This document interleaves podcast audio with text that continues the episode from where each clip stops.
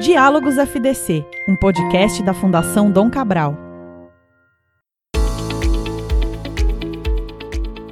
Olá para você que me escuta agora, seja bem-vindo e bem-vindo a mais um episódio aqui do Diálogos Fundação Dom Cabral.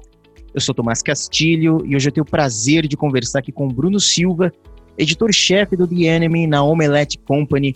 Tudo bom, Bruno? Como é que você está? Olá, Tomás. Olá a todos os ouvintes do podcast da Fundação Dom Cabral. É enorme prazer estar aqui com vocês. Prazer é meu em trazê-lo aqui, Bruno. Muito obrigado aí pelo seu tempo. E a gente vai conversar sobre uma indústria que o pessoal que está nos ouvindo muito provavelmente não tem tanto contato assim, é, ou acabou tendo em 2020 com a pandemia, com o surgimento de novos hobbies, que é a indústria dos games, na né? indústria dos videogames. Você provavelmente que está ouvindo conhece alguém que tem, ou mesmo você já é um fã também de alguma marca, de algum jogo, de alguma coisa nesse universo. E vai ser uma conversa bem interessante para falar do ponto de vista de mercado sobre games. Então, primeiramente, o que eu gostaria de perguntar para você, Bruno, é nessa indústria dos games, né, considerando as empresas que estão presentes nela, é, ou que constitui de fato os trabalhos que, que surgem, que são realizados nessa indústria, quais as características marcantes que você elencaria sobre esse mercado? Bom, eu, eu gosto muito do mercado de games num aspecto que eu acho que ele se diferencia muito de boa parte das indústrias criativas. O cinema, eu acho que nos últimos anos também trouxe um pouco disso, mas não da mesma forma que os games, em como ele une diversas disciplinas diferentes, né? Um produto de videogame hoje em dia, ele, ele, ele exige uma quantidade de profissionais com, com capacitações tão diferentes, você tem que ter pessoas com é, é capacitadas em programação, em tecnologia, em arte, você precisa de roteiristas, você precisa de pessoas que, que têm especialização em gerenciamento de equipes, gerenciamento de produto. Então, eu, eu, eu vejo a, a, indústria dos games dentro de todo esse ramo das indústrias criativas como uma das mais diversificadas é, em termos de, de, do que você pode fazer. É uma área que tem espaço para muita profissão. Isso eu acho muito interessante, assim. E, além disso, eu acho que é uma indústria também que, por mais que isso nem sempre seja seguido à risca, eu acho que ela é uma indústria que ela é muito aberta à inovação. É, ela é muito aberta a, a, pensamentos diferentes. Muito embora você veja, assim, quando você pensa nos jogos que fazem sucesso, normalmente você tem ali uma, uma, uma. Você tem algumas, algumas ideias que acabam sendo tidas como mais comercializáveis do que outras, mas ao mesmo tempo é, é, eu acho que ainda é um campo em que, que, que a inovação fala muito alto, é, tanto a inovação tecnológica quanto a inovação criativa e eu vejo sendo recompensado é, é, é, de uma maneira muito forte pelo consumidor. Então eu, eu elencaria essas duas características como as principais, assim, acima de tudo. Muito bom. Você falou de inovação e é, é justamente um dos tópicos que eu queria trazer na nossa conversa envolvendo essa indústria. E algumas das empresas mais inovadoras do mundo hoje estão presentes nesse mercado. Então, Microsoft, Google entrou agora, a Sony, enfim. É, a gente pode elencar aí várias grandes empresas muito conhecidas pelo público.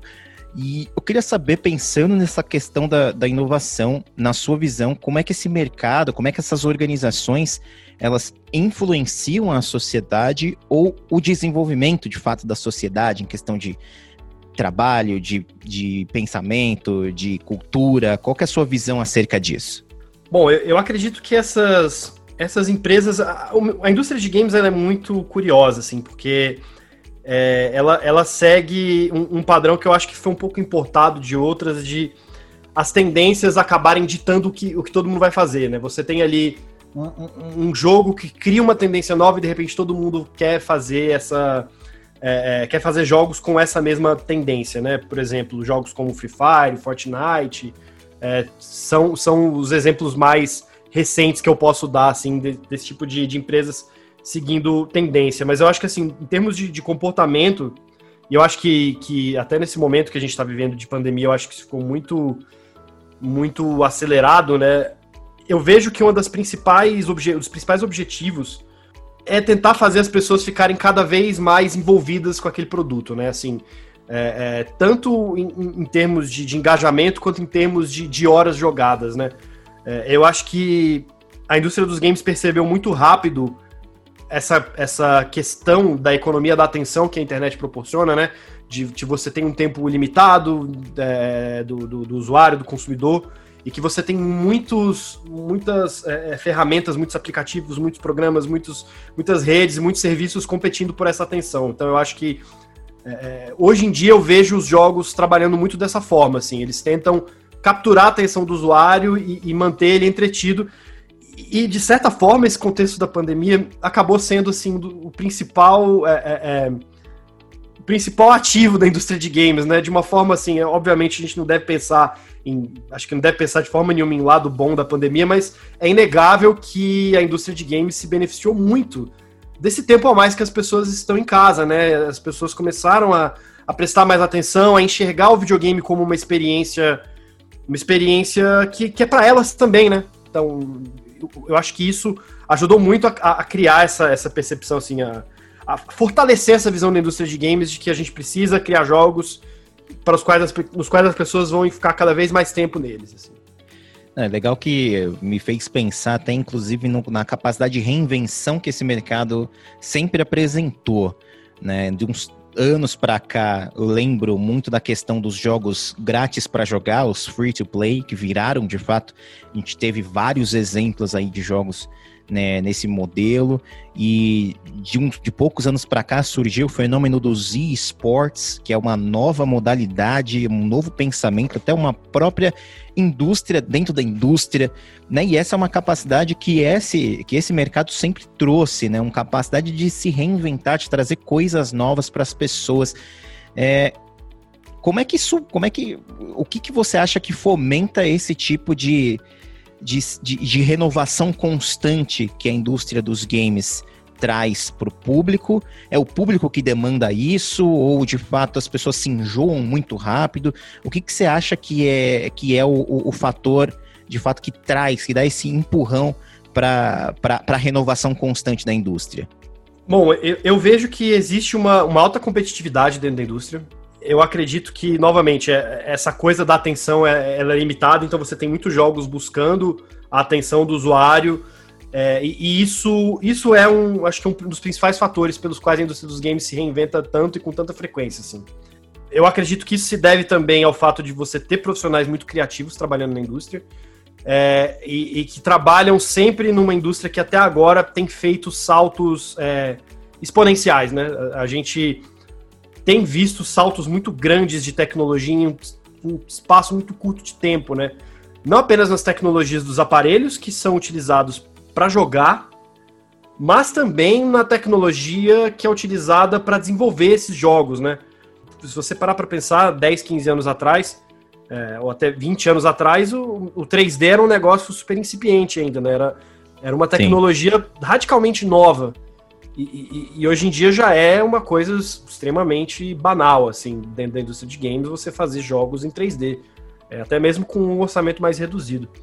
Então, é, é, é, eu acho que é uma combinação desses dois fatores, esses saltos tecnológicos que forçaram né, a, a, a, a indústria a se reinventar e também essa competitividade muito alta que a gente vê hoje em dia. Bom, queria, queria comentar agora, trazer um, um na verdade, colher a sua opinião acerca da liderança de uma empresa envolvida no ambiente de games. É, a gente, dentro do, do que a gente vê aqui na Fundação Dom Cabral e nos nossos outros podcasts mesmo, as empresas que a gente está acostumado até a, a, conversar, a gente vê características muito similares em alguns casos, né? É, mas de qualquer maneira, eu queria até saber de você que tem contato, enfim, com esse mercado diariamente, já que é o seu trabalho, como é que você o que, que você elencaria de, de desafios particulares de se liderar uma empresa envolvida nesse ambiente de games, esse ambiente que a gente está falando de inovação, de renovação constante, é, de coisas novas sempre acontecendo. Então, qual que seriam esses desafios particulares do líder da empresa de games? Bom, é, eu acho que o desafio muito particular do, de um líder dentro de uma empresa de games é muito curioso, porque eu acho que é um desafio comum, acho que a todas as empresas envolvidas nesse setor, não apenas as empresas que produzem jogos, mas todas as empresas inseridas dentro desse ecossistema. É, eu vejo cada vez como uma questão cada vez mais fundamental o aspecto de você criar e gerenciar uma comunidade. É muito importante você conseguir criar uma comunidade ao redor do seu produto. Isso, eu acho que isso explica assim de, de uma forma é uma explicação simples para mostrar o quanto alguns jogos fazem sucesso hoje em dia, para explicar o surgimento de, de indústrias dentro das indústrias, como você falou, a coisa dos esportes. Nada mais é do que a geração de uma comunidade, né? Porque quanto mais você estuda esses cases de sucesso, você percebe que uma comunidade engajada vai ser a responsável pela longevidade do jogo. Que eu acho que é o que tá todo mundo, todo, todo mundo busca, né? Essa atenção e essa longevidade do, do, do produto. E isso passa por você ter uma comunidade saudável, você ter uma comunidade que, tá, que gosta do seu produto, que está envolvida na, com aquele produto, que está envolvida com a criação de conteúdo em torno daquele produto, que se sente parte daquilo. Eu acho que essa é uma questão fundamental de liderança para qualquer é, empresa que está no mercado de games hoje, sim. Minha última oficial pergunta aqui para você, meu caro Bruno, falando a respeito de crunch, eu acho que você já ouviu, já viu, já leu, já conhece muito a respeito desse assunto, né? Que a gente está chamando de crunch, é o trabalho excessivo por muitas horas consecutivas que se tornou praticamente uma cultura dentro desse ambiente de desenvolvimento de games. E isso está presente também em outras indústrias, né? Eu costumava falar isso com alguns amigos em algumas empresas que eu trabalhei, né? Que eu fazia o crunch before it was cool, porque de fato era uma cultura permanente, né? E isso a gente vê em vários lugares. É, mas, se tor mas trouxe de fato essa, essa ideia de ter isso no mundo dos games, trouxe à tona essa, essa discussão, que é uma discussão muito importante. Bom, na sua visão, na sua opinião, como é que se combate o crunch? É, e que complicações que essa cultura, permanecendo do jeito que ela está hoje, pode ocasionar lá na frente? Eu, eu vejo, assim, é, é um, eu não, não vejo uma solução única para esse problema, eu acho que ela passa por três caminhos. Caminho número um passa pelas empresas, passa por uma organização. A gente vê é, em vários casos, né? Assim, o, o crunch é uma cultura hoje em dia. Ele é uma, ele é uma, uma situação que está alastrada em basicamente todos todas as empresas que produzem jogos hoje em dia, e muitas vezes não é um negócio que é mandatório, não é uma regra oficial da empresa, mas é aquele negócio que assim, poxa, tá todo mundo fazendo, se eu não fizer, eu vou ser mal visto aqui, eu vou ser é, tido como um funcionário que não está se entregando o máximo que pode. Então, é, eu, eu, acho que é muito, assim, organização das empresas, de forma a, a, a, realmente coibir esse tipo de prática e de manter os projetos organizados, de modo que não seja necessário recorrer a essa prática. Eu acho que passa por conscientização também, conscientização e organização dos próprios funcionários das empresas, de tentar fazer algum tipo de negociação coletiva, de pensar em, em, em é, é, é, maneiras de, de, de, se, de, se, organizar para pro, proteger a si mesmos, né, para fazer essa, essa proteção do, do, dos trabalhadores, para evitar que essa situação aconteça. E, por fim, eu acho que uma conscientização da própria comunidade, né? Acho que é, a gente, enquanto consumidor, assim, especialmente quem é mais fã de videogame, é, às vezes a gente fica muito. se deixa muito levar pela empolgação e, e, não pensa tanto nesse aspecto. E eu, eu, acho que isso tem mudado ao longo do, dos últimos anos. Sim. É, mas, mas eu acho que passa muito por isso, assim, essa coisa da empolgação, de que ah, eu quero jogar isso agora e tal, acaba forçando muitos projetos a virem ao, ao mercado quando eles não estão prontos. Legal, Bruno. Última pergunta aqui, na verdade, é uma recomendação de livro, filme, série.